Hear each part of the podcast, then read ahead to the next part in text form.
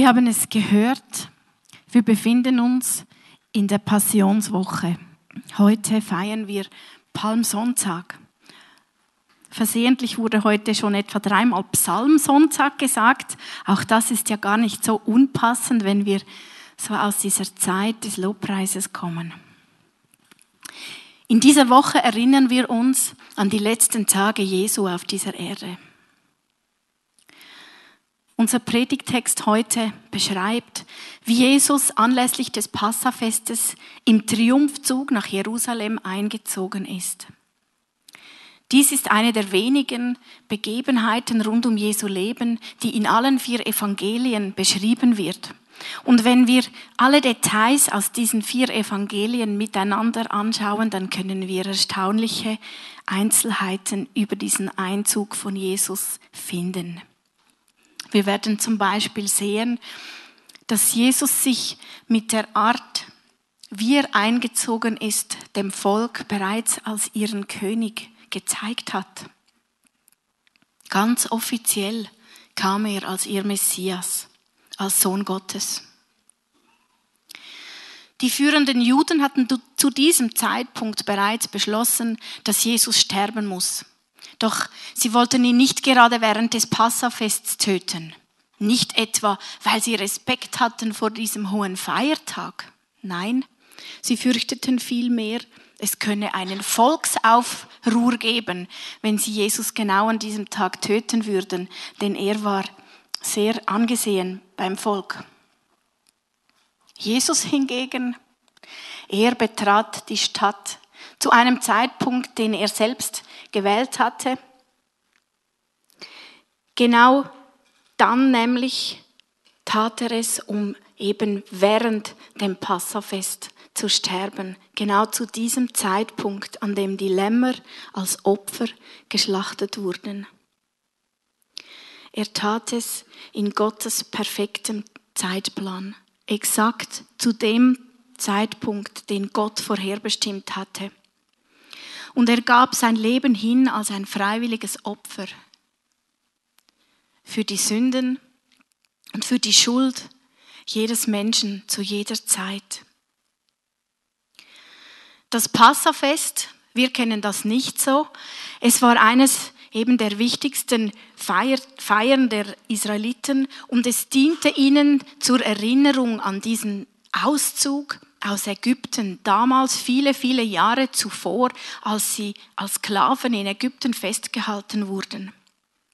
Damals hat Mose im Auftrag Gottes die Israeliten aufgefordert, ein Lamm zu schlachten und dessen Blut an die Pfosten ihrer Haustüren zu streichen, als Zeichen dafür, dass sie unter dem Schutz Gottes standen. Und so ging der der Engel, der die Strafe Gottes an diesen verstockten Ägypten ausübte, in der Nacht an ihren Häusern vorbei und sie blieben verschont. Dieses Ereignis ist ein perfektes Bild darauf, was Jesu Opfer am Kreuz für uns bewirkt. Denn diejenigen, die dieses Opfer Jesu für sich selber in Anspruch nehmen, die bleiben verschont vor der Strafe, die wir alle eigentlich verdienten und wir dürfen im Frieden mit dem Vater leben. Wir wollen nun unseren Text aus Lukas 19 zusammen lesen. Es sind die Verse 28 bis 40. Nachdem Jesus dieses Gleichnis erzählt hatte, setzte er seine Reise hinauf nach Jerusalem fort. Als er nicht mehr weit von Bethphage und Bethanien am Ölberg war, schickte er zwei seiner Jünger voraus. Er gab ihnen folgende Anweisung. Geht in das Dorf, das ihr vor euch seht. Beim Ortseingang werdet ihr einen Esel finden, der angebunden ist. Ein junges Tier, auf dem noch nie ein Mensch geritten ist. Bindet es los und führt es her. Und sollte euch jemand fragen, warum ihr es losbindet, dann antwortet, der Herr braucht es. Die beiden machten sich auf den Weg und fanden alles so, wie Jesus es ihnen beschrieben hatte. Als sie das Tier losbanden, fragten die Leute, denen es gehörte, warum bindet ihr es los? Der Herr braucht es, antworteten sie. Sie brachten den Esel zu Jesus, legten ihre Mäntel über das Tier und ließen Jesus aufsteigen. Während er nun so seinen Weg fortsetzte, breiteten die Leute ihre Mäntel auf der Straße aus. Als er das Wegstück erreichte, das vom Ölberg zur Stadt hinunterführt, brach die ganze Schar der Jünger in Freudenrufe aus. Mit lauter Stimme priesen sie Gott für all die Wunder, die sie miterlebt hatten. Gesegnet sei er, der König, der im Namen des Herrn kommt, riefen sie. Frieden bei dem, der im Himmel ist. Ehre dem, der droben in der Höhe wohnt. Einige Pharisäer aus der Menge erhoben Einspruch. Meister, sagten sie zu Jesus, verbiete es deinen Jüngern, so zu reden. Doch Jesus gab ihnen zur Antwort, ich sage euch, wenn sie schweigen, werden die Steine schreien.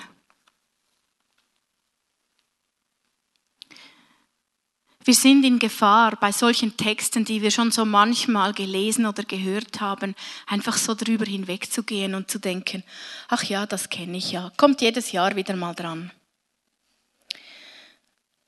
Trotzdem wollen wir heute einmal etwas genauer hinschauen und einmal untersuchen, was wir unter Berücksichtigung des jüdischen Hintergrunds dieser Geschichte vielleicht entdecken können, was wir doch noch nicht gewusst haben. Wir werden als erstes sehen, dass Jesus unterwegs war mit einem ganz klaren Ziel und mit ganz klaren Absichten. Im Vers 28 stand, dass Jesus weitergezogen ist und hinauf nach Jerusalem gekommen. Von wo aus war er denn weitergezogen? Er war zuvor in Jericho gewesen. Von dort hinauf nach Jerusalem führte ein langer und steiler Weg. Auf etwa 27 Kilometern galt es, 1000 Höhenmeter zu bezwingen. Seine letzte Reise nach Jerusalem zum Passafest hatte aber ursprünglich in Samarien begonnen. Dort war es, als Jesus entschlossen seinen Blick nach Jerusalem gerichtet hatte und aufgebrochen war, um zu sterben entschlossen, die ihm aufgetragene Erlösung am Kreuz für uns zu vollbringen. Alles, was wir ab Lukas 9, Vers 51 lesen, ist eigentlich ein Reisebericht, der uns schildert, wie Jesus von Samarien nach Jerusalem bis ans Kreuz gegangen ist. Und es ist bestimmt interessant, wenn ihr einmal vielleicht gerade in der vor uns liegenden Passionswoche diesen ganzen Abschnitt von Kapitel 9 bis Kapitel 19 unter dieser Berücksichtigung lest und euch überlegt, was da alles noch so passiert ist. Aus dem Johannesevangelium wissen wir, dass Jesus auf seiner letzten Reise von Jericho aus am Samstag nach Bethanien gekommen war. Er hat die Gelegenheit wahrgenommen, noch ein letztes Mal seine Freunde Martha, Maria und Lazarus zu besuchen. Eine große Menge der Juden hatte gehört, dass er zu Besuch kam und hat ihn dann gesucht. Wahrscheinlich war das am Sonntag. Sie kamen aber nicht nur, um Jesus zu sehen, sie waren auch neugierig, Lazarus zu sehen, denn es war noch gar nicht lange her, dass dieser von Jesus vom Tod auferweckt worden war. Viele waren gerade wegen dieses Wunders zum Glauben gekommen. Und es war auch dieses Wunder, was wiederum die Pharisäer in ihrer Entschlossenheit bestärkt hatte, Jesus zu töten.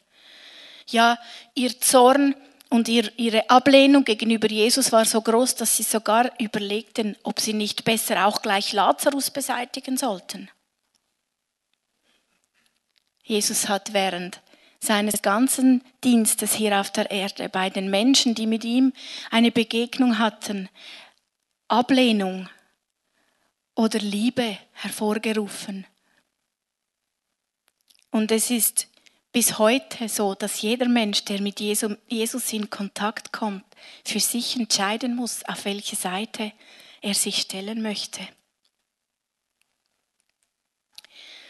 Am Montag dann ging Jesus durch das Osttor hinein nach Jerusalem, gemeinsam mit einer großen Schar von Pilgern, die mit ihm unterwegs waren, und ihm entgegen zogen viele Pilger, die bereits in Jerusalem eingetroffen waren und gehört hatten, dass Jesus nun unterwegs war in die Stadt. Doch bevor es soweit gewesen war, hat er seinen Jüngern noch einen Auftrag gegeben, nämlich eben ähm, in, in dem Dorf, das, sie, das vor ihnen lag, diesen jungen Esel loszubinden und ihn, ihm zu bringen. Und der Auftrag scheint hier so unscheinbar. Aber genau dieser Auftrag war nötig, um eine Prophezeiung aus dem Alten Testament zu erfüllen. Ihr könnt sie nachlesen in Sacharja 9, Vers 9. Jesus hat den Jüngern gesagt, eben wenn sie dieses Füllen finden würden, diesen, diesen jungen Esel, dann sollten sie ihn bringen. Und wenn sie jemand fragt, warum sie es einfach so nehmen, dann sollten sie antworten, der Herr braucht es.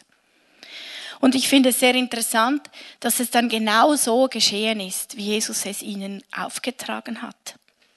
Sie wurden nämlich prompt gefragt, warum sie diesen Esel einfach so nehmen und konnten antworten, der Herr braucht es. Und scheinbar war das Antwort genug. Ich habe mich gefragt, wie ich wohl reagieren würde, wenn jemand einfach so mein Auto nehmen würde und wenn ich dann frage, hey, was willst du denn mit meinem Auto? Zur Antwort gäbe, ja, der Herr braucht es. Ja, was würde ich wohl machen? Also ich bin nicht so sicher, ob ich dann mein Auto einfach so geben würde. Vielleicht kannten diese Besitzer dieses Esels ja Jesus, aber das wissen wir nicht. Wir können aber wissen, dass Jesus ganz bewusst geplant hat, sich dem Volk so zu zeigen weil sich eben genau dadurch erfüllen sollte, was durch den Propheten Zacharia vorausgesagt worden war. Im Kapitel 9, Vers 9 steht dort, Frohlocke sehr, du Tochter Zion, jauchze, du Tochter Jerusalem. Siehe, dein König kommt zu dir. Ein Gerechter und ein Retter ist er, demütig und reitend auf einem Esel, und zwar auf einem Füllen, einem Jungen der Eselin. Ist es nicht fantastisch, wie wortwörtlich sich diese Voraussage erfüllt hat? Wir dürfen dabei nicht vergessen, dass die Juden ihre Schriften sehr genau kannten. Ihnen ist bestimmt nicht entgangen, dass Jesus exakt in der Weise hinein nach Jerusalem gezogen ist, wie es Zacharia Jahrhunderte zuvor geschrieben hatte. In den anderen Evangelien können wir lesen, dass sie auch das Muttertier noch mitgeführt haben, wahrscheinlich damit das Junge besser mitging. Das ist nicht so wichtig. Aber wichtig war, dass eben es ein junges Tier sein musste, weil Zacharia das so gesagt hat. Ein junges Tier, auf dem noch nie jemand gesessen hatte und das noch nie eine Arbeit verrichtet hatte. Ein solches Tier war bei den Juden besonders gut, als, äh, als besonders geeignet angesehen dafür, für einen heiligen und reinen Zweck eingesetzt zu werden. Und Jesus war ja unterwegs nach Jerusalem, um sich selber als ein reines und heiliges Opfer darzubringen. Jesus hat also durch seinen Einzug die Verheißung erfüllt, Israels König und Messias zu sein. Jesus hat dabei aber auch die jüdischen Reinheitsvorschriften erfüllt und eingehalten. Er war ein Jude. Er dachte und handelte auch wie ein Jude. Und deshalb ist es immer sehr interessant zu schauen, was eben der Hintergrund der jüdische ist in einer Geschichte. Jesus hat sich mit allen Geboten und Vorschriften und auch mit den Reinheitsvorschriften natürlich ausgekannt. Und deshalb wollen wir einmal schauen, was wir unter diesem Aspekt finden können in diesem Text. Am Anfang haben wir gelesen, dass Jesus in die Nähe von Bethphage und Bethanien am Ölberg kam. Diese beiden Orte waren am Rand der Heiligkeitsgrenze von Jerusalem. Bethphage wurde als östlichster Stadtteil von Jerusalem gerechnet. Und die beiden Ortschaften lagen an der Route der Pilger, die unterwegs waren nach Jerusalem. Die Reinheitsvorschriften verlangten, dass die Pilger sich vor dem Fest reinigen sollten. Vermutlich gab es deshalb in diesen beiden Orten eine Möglichkeit für ein Tauchbad, wie, das hieß, also wo sie sich am ganzen Körper waschen konnten.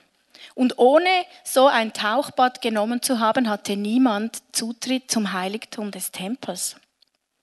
Deshalb können wir annehmen, dass die jüdischen Leser, wenn sie nun diesen Text von Lukas gelesen haben, sofort unausgesprochen verstanden haben, aha, Jesus war vorher dort und hat sich gereinigt, hat so ein Tauchbad genommen. Danach mussten dann, bevor man ins Heiligtum gehen durfte, nur noch die Füße gewaschen werden, weil nur noch diese wieder schmutzig wurden. Die Juden haben dann sogar vor diesem Fest die Straßen jeden Tag gewischt, damit man möglichst nicht mehr so schmutzig wurde. Und man konnte am besten in der Mitte der Straße gehen, weil es dort am saubersten war. Wer gar nicht mehr schmutzig werden wollte, der ritt auf einem Esel. Die konnte man in diesen Orten mieten für extra diesen Zweck. Jesus kannte diese Vorschriften. Seine Entscheidung, auf einem Esel zu reiten, zeigt also neben der Erfüllung der Prophezeiung aus dem Buch Zacharia auch, dass er es mit der jüdischen Tradition ernst nahm. Und die Jünger wiederum, die legten ihre Kleider auf den Rücken dieses Füllens, damit Jesus vom Tier nicht schmutzig wurde. Ein Esel wurde übrigens im Alten Testament von Richtern und Königen als Reittier eingesetzt, um Friedensbotschaften überbringen zu lassen. Mit dieser Art des Einzugs betonte Jesus ganz deutlich, dass er ein König des Friedens war. Er hat sich damit selber bestätigt als ihr König, aber er tat es nicht, mit militärischer Macht. Das zeigt er ganz deutlich. Er war nicht, wie sie es erwartet hatten, gekommen, um die Juden nun mit dem eisernen Besen aus der Stadt zu fegen. Denn dann hätte er auf einem prächtigen Hengst nach Jerusalem hineinreiten müssen. Aber er kam auf einem Füllen und zeigte, dass das der einzig passende Weg war, um sein Königtum des Friedens einzuweihen. Und wir können auch lesen, dass die Menge wusste, dass er als König gekommen war. Sie begrüßten ihn als König. Bei Matthäus und Markus lesen wir, dass die Menge Palmzweige abschnitt und auf den Weg legte. Und Lukas ergänzt dann, dass sie eben auch ihre Kleider hinlegten. Die Palme, die Zweige der Dattelpalme waren ein wichtiges Symbol geworden ihrer Hoffnung auf diesen König des Friedens, auf ihren Erlöser. Und die Mäntel auf der Straße, jemanden so zu begrüßen, das war einem König vorbehalten. Und ich glaube, dass es auch eine ganz besondere Hingabe des Herzens zum Ausdruck bringt, wenn, wenn jemand vor einem König seinen Mantel auf den Weg legt, dann sagt er eigentlich damit, ich lege dir alles zu Füßen, was ich habe.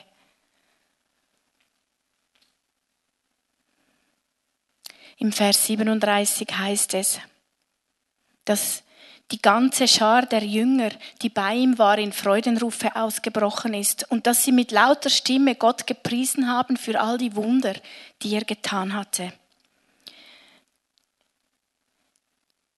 Und die Jünger, die ihm voraus, eben diese, diese Menge, die mit ihm zog und auch die ihm entgegenziehenden Leute riefen, gesegnet sei er, der König. Gesegnet sei er, der im Namen des Herrn kommt. Und Matthäus schreibt es etwas präziser, Hosianna, dem Sohn Davids. Auch dieser Jubelruf ist ein Zitat, habt ihr das gewusst? Wir finden es im Psalm 118. Und es ist eine Voraussage auf das Kommen des Messias, des lang erwarteten und ersehnten Retters. Hosianna heißt nämlich, ach Herr, hilf, errette jetzt. Und diese Worte waren ein fester Bestandteil der jüdischen Feste, eine Bitte, die immer wieder gebetet wurde, dass doch Gott ihren Retter endlich schicken würde. Und im nächsten Vers vom Psalm 118 heißt es, gepriesen sei, der da kommt. Und dieser Vers war Bestandteil aller jüdischen Feste des Lobpreises, der dann gesprochen wurde und gesungen. Wenn wir das im Zusammenhang anschauen, dann sehen wir, dass die Juden, die ihm hier zujubelten, ohne Zweifel davon ausgingen, dass der Sohn Davids, dieser erwartete Retter, an diesem Tag nach Jerusalem hineinritt. Voller Freude jubelten sie ihm zu. Nur wenige Tage bevor sie genauso lautstark seinen Tod forderten. Ich habe kürzlich eine Erzählung gelesen, in der es darum ging, wie Jesus wohl empfangen werden würde, wenn er heute einfach so mal so zu Besuch käme, um zu schauen, ob er denn noch Glauben finde auf der Erde. Und im Buch wird erzählt von seiner Begegnung mit einem alten Mann, einem Theologieprofessor, einem blinden Mädchen und so weiter. Er verheimlicht in dieser Erzählung nicht, wer er ist. Und er führt interessante Gespräche mit den Menschen. Nachdem er zum Beispiel diesem Theologieprofessor endlich versichern konnte, dass er wirklich tatsächlich Jesus Christus ist, der heute zu ihm zu Besuch kommt, bekommt dieser Theologe ein Problem. Denn als historisch kritischer Theologe legte er die Bibel so aus, dass er Jesus zwar verstand und anerkannte als einen besonderen Menschen, der in der Geschichte tatsächlich gelebt hat, aber gleichzeitig alle Begebenheiten, alle Wunder, alles, was Jesus getan hat, an seinem menschlichen Verstand misst und mit seiner menschlichen Vernunft als Messschnur urteilt darüber, ob das wohl wahr sein kann, was hier steht. Zum Beispiel so. Wir lesen, dass Jesus auf dem See Genezareth gegangen ist und den Jüngern begegnete. Dieser Theologe hat sich dann gefragt, wie wahrscheinlich wäre es heute, dass jemand auf dem Thunersee spazieren geht Wahrscheinlich nicht gerade sehr wahrscheinlich. Also ist es vernünftig anzunehmen, dass auch damals die Wahrscheinlichkeit, dass jemand auf dem See Genezareth spazieren ging, nicht gerade sehr groß war. Folglich war das wahrscheinlich nicht wirklich so geschehen, sondern war nur ein Bild auf etwas, was die Jünger dann später mit dieser Geschichte ausdrücken wollten. So sagt dieser Theologe zu diesem auferstandenen Jesus, der nun tatsächlich vor ihm steht, Folgendes. Bis zu unserer heutigen Begegnung konnte ich über dich verfügen, Jesus. Du warst eine geschichtliche Gestalt, an der wir als Theologen unsere wissenschaftlichen Klingen kreuzen konnten. Du warst eine bemerkenswerte Persönlichkeit, aber tot und das war die Hauptsache. Denn wer tot ist, kann an die Lebenden keine Anforderungen mehr stellen. Ich habe mich gefragt, wie würde ich reagieren, wenn Jesus heute bei mir zu Hause einziehen würde, einfach so an der Tür klingeln und dastehen würde und sagt, hey, ich komme dich heute besuchen. Wie würden wir alle reagieren, wenn Jesus heute einfach so unseren Weg kreuzen würde? Würden wir ihn begrüßen wie einen über die Jahre, die wir schon mit ihm unterwegs sind, liebgewonnenen Freund, dem wir vertrauen? Würden wir uns freuen? Würden wir sagen, ja, komm rein, ich setze mich gleich ans Klavier und singe dir ein paar Lieder? Oder würden wir ihm einen Kaffee anbieten und ein Stück Kuchen? Würden wir ihn mit Fragen überschütten? Wie würden wir denn reagieren, wenn er uns aufzeigen würde, dass in unserem Herzen vielleicht unser Glaube schwach ist, dass unsere Vorstellung von ihm nicht so ganz richtig ist. Denn jeder von uns hat irgendein Bild davon, wie Jesus ist oder sein sollte, damit er so in unser Leben und in unser Denken hineinpasst und uns nicht so unbequem wird. Was wäre, wenn er uns Fragen stellen würde, die uns vielleicht nicht so einfach fallen würden zu beantworten? Wenn er sich unseren Gehorsam wünschte? Ich wünsche mir so sehr, dass wir anders reagieren würden als die Juden, die nur wenige Tage danach schrien, kreuzigt ihn, weg mit ihm, er soll sterben.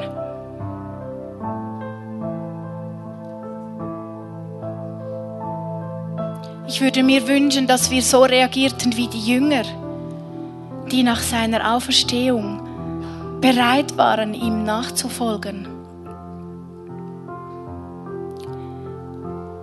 Alles zu erzählen, was sie mit ihm erlebt hatten, ungeachtet der Gefahr, dass sie das Leben kosten könnte und es den meisten ja auch das Leben gekostet hat, ihre Nachfolge und ihre Liebe. Und vielleicht bist du heute Morgen hier und merkst, dass du gerade nicht so vorbehaltlos Jesus liebst oder ihm nicht so vorbehaltlos vertraust, wie es die Jünger taten. Vielleicht merkst du, dass du Sorgen hast, die du gar nicht so loslassen kannst. Oder dass du ihm in Bezug auf deine Finanzen nicht vertraust oder was es auch immer ist dann möchte ich dich einladen, dass du während dem Lied, das wir gleich singen werden, zum Segnungsteam kommst. Sie werden hinten auf euch warten und mit dir beten, wenn du einfach Hilfe brauchst und kommen möchtest und um einen Segen brauchst, damit du wieder neu vertrauen kannst. Oder du bist vielleicht hier heute Morgen und merkst, hey, mir geht es ja wie diesem Professor. Jesus ist für mich eine Geschichte, eine Person in einer netten Geschichte, in einem uralten Buch. Aber mehr habe ich bis heute gar nicht mit dem anfangen können. Aber du merkst, vielleicht hat er doch etwas zu sagen, auch heute. Vielleicht ist er tatsächlich hier. Und dann möchte ich ihn gerne kennenlernen. Dann bist auch du eingeladen, nach hinten zu gehen zu den Personen, die dort beten und sie werden dir gerne sagen, wie du Jesus kennenlernen kannst und mit dir beten. Im letzten Vers unseres Textes stand das, was wir vorher auch in einem Lied gesungen haben. Jesus sagte, wenn die Jünger nicht mich anbeten, dann werden es die Steine machen. Und ich möchte uns alle heute ermutigen, dass wir eine Gemeinde sind, die wirklich Ja sagt zu unserem Erlöser, die wirklich bereit ist, ihn anzubeten, seinen Namen groß zu machen, egal wo wir hinkommen, dass wir vor unserem König unsere Kleider auf dem Boden ausbreiten, als Zeichen dafür, dass wir bereit sind, unser ganzes Leben, unser Vertrauen, unsere Liebe auf ihn zu werfen und das Risiko einzugehen, mit ihm wirklich vorwärts zu gehen. Und Wer von Herzen Ja sagen kann zu seinem Erlöser, zu seinem Retter, der ist eingeladen, nun mit den anderen zusammen aufzustehen. Und dann wollen wir gemeinsam laut den Psalm 100 lesen, der ja unser Jahresmotto ist, auch für unser Jubiläumsjahr. Und dann wollen wir noch einmal einstimmen miteinander in ein Lied, das unseren Gott erhebt. Wer also dieses Ja hat zu seinem Gott, der darf nun aufstehen. Jauchzt dem Herrn alle Welt, dient dem Herrn mit Freuden, kommt vor sein Angesicht mit Jubel, erkennt, dass der Herr Gott ist. Er hat uns gemacht und nicht wir selbst zu seinem Volk und zu Schafen seiner Weide. Geht ein zu seinen Toren mit Danken, zu seinen Vorhöfen mit Loben. Dankt ihm und preist seinem Namen, denn der Herr ist gut, seine Gnade währt ewiglich und seine Treue von Geschlecht zu Geschlecht. Amen.